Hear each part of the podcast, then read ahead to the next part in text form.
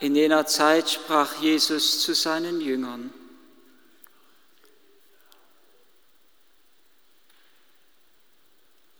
Euer Herz lasse sich nicht verwirren. Glaubt an Gott und glaubt an mich.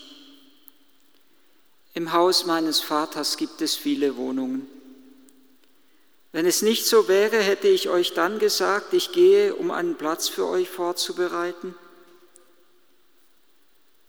Wenn ich gegangen bin und einen Platz für euch vorbereitet habe, komme ich wieder und werde euch zu mir holen, damit auch ihr dort seid, wo ich bin. Und wohin ich gehe, den Weg dorthin kennt ihr.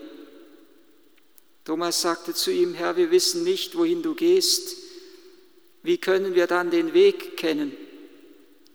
Jesus sagte zu ihm, ich bin der Weg und die Wahrheit und das Leben. Niemand kommt zum Vater außer durch mich. Wenn ihr mich erkannt habt, werdet ihr auch meinen Vater erkennen. Schon jetzt kennt ihr ihn und habt ihn gesehen. Philippus sagte zu ihm, Herr, zeig uns den Vater, das genügt uns. Jesus sagte zu ihm, schon so lange bin ich bei euch und du hast mich nicht erkannt, Philippus. Wer mich gesehen hat, hat den Vater gesehen. Wie kannst du sagen, zeig uns den Vater? Glaubst du nicht, dass ich im Vater bin und dass der Vater in mir ist? Die Worte, die ich zu euch sage, habe ich nicht aus mir selbst. Der Vater, der in mir bleibt, vollbringt seine Werke. Glaubt mir doch, dass ich im Vater bin und dass der Vater in mir ist. Wenn nicht, dann glaubt aufgrund eben dieser Werke. Amen, Amen, ich sage euch, wer an mich glaubt, wird die Werke, die ich vollbringe, auch vollbringen. Und er wird noch größere vollbringen, denn ich gehe zum Vater. Die Kirche wird auch aus dieser Situation gestärkt hervorgehen. Es mag vielleicht für manchen ein merkwürdiges Wort sein, das ich da sage, aber es ist meine tiefe Glaubensüberzeugung. Weil ich glaube, da wo wir Christus in der Bedrängnis die Treue halten, dass wir da stark werden. Es ist nur wichtig, dass wir ihm die Treue halten. Ob alle ihm die Treue halten, ob manche vielleicht abfallen, ob manche vielleicht untreu werden, das wage ich nicht zu prognostizieren. Aber ich bin sicher, dass die Kirche einen heiligen, unversehrbaren, unzerstörbaren Kern hat der durch keine Bedrängnis zerstört werden kann. Im Gegenteil, durch die Bedrängnis, die wir in Vereinigung mit Christus tragen, werden wir stark. Und wichtig ist, dass wir dem Herrn treu bleiben. Und wichtig ist, dass wir aus seinem göttlichen Trost leben. Es sind unsagbare Tröstungen, die der Herr den Jüngern im Abendmahlsaal zugesagt hat. Und ein kleiner Teil dieser göttlichen Tröstung haben wir eben im Evangelium gehört, ich gehe hin, euch einen Platz vorzubereiten. Jesus ist vorausgegangen, um alles vorzubereiten für uns. Wir können an das wunderbare Evangelium denken, das wir vor zwei Wochen gehört hätten oder vielleicht auch irgendwo in einem Livestream gehört haben oder vielleicht selbst nachgelesen haben, wo vom Auferstandenen die Rede ist, der am anderen Ufer steht. Und die Jünger sind auf dem See Tiberias und sie haben eine Nacht des vergeblichen Fischfangs hinter sich und der Auferstandene am anderen Ufer fragt, habt ihr keinen Fisch gefangen? Und die Jünger sagen nein. Und Jesus sagt, werft die Netze auf der rechten Seite des Bootes aus und ihr werdet finden. Und die Jünger tun es und sie können die Netze nicht wieder zu sich ziehen, so voller Fische sind sie. Und Johannes sagt zu Petrus, es ist der Herr und Petrus springt in den See und die anderen schaffen es doch irgendwie, das Netz hinter sich her zu schleppen. Und als sie ans andere Ufer kommen, das andere Ufer ein Bild für die Herrlichkeit des Herrn, der See ein Bild für die Bedrängnis in der Welt, in der wir stehen. Eine Nacht des vergeblichen Fischfangs, arm, sie haben nichts, sie sind preisgegeben, ausgeliefert, ohne Jesus vermögen sie nichts. Aber am anderen Ufer, wenn sie dann ans andere Ufer kommen, dann sehen sie schon ein Kohlenfeuer und Fisch und Brot darauf. Ich gehe hin, euch einen Platz vorzubereiten. Da wird es sichtbar, was Jesus damit meint, ganz konkret. Und wir sollten es uns wirklich einmal ganz konkret und auch bildlich, leiblich geradezu vorstellen, dass die Jünger gefroren haben auf dem See, die ganze Nacht, auch in Israel kann es nachts sehr kalt werden.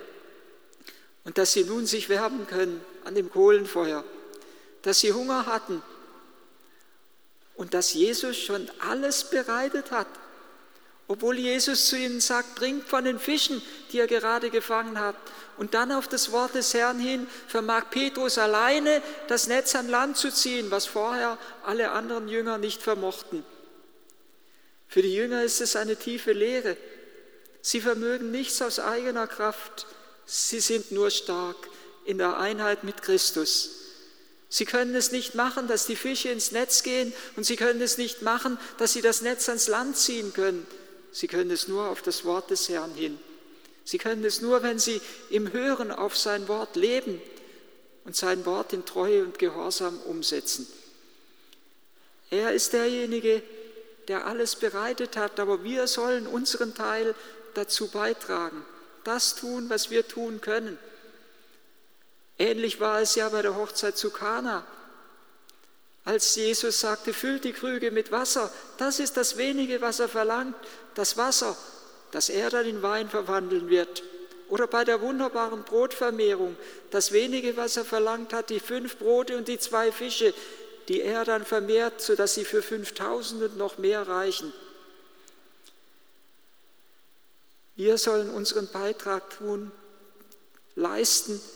Jesus hat das Mahl schon bereitet. Ich gehe hin euch einen Platz vorzubereiten.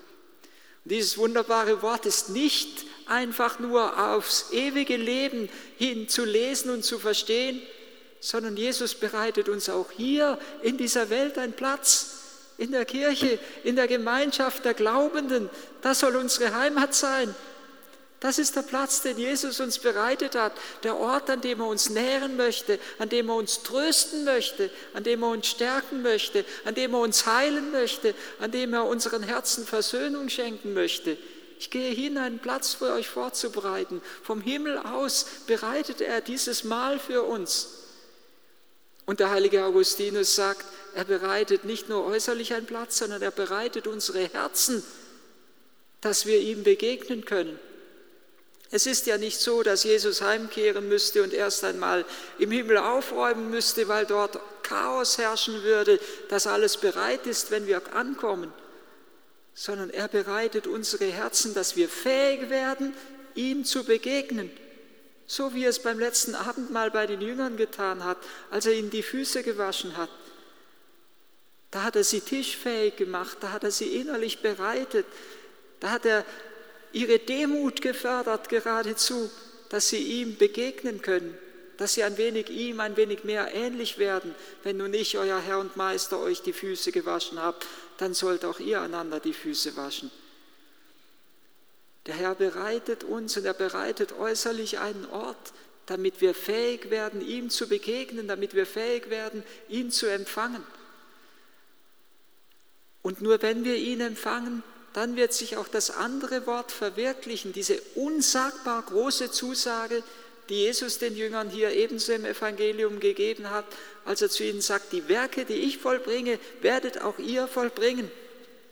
Und Jesus setzt noch eins drauf, er sagt, ihr werdet noch größere vollbringen die Werke, die ich vollbracht habe. Wir können an die vielen Werke Jesu denken, gerade die, die im Johannesevangelium aufgezeichnet sind, dass er Wasser in Wein gewandelt hat, dass er über den See gewandelt ist, dass er die Brote vermehrt hat, dass er die Kranken geheilt hat, dass Blinde sehen und Lahme gehen konnten, dass Aussätzige rein wurden, dass Tote erweckt wurden.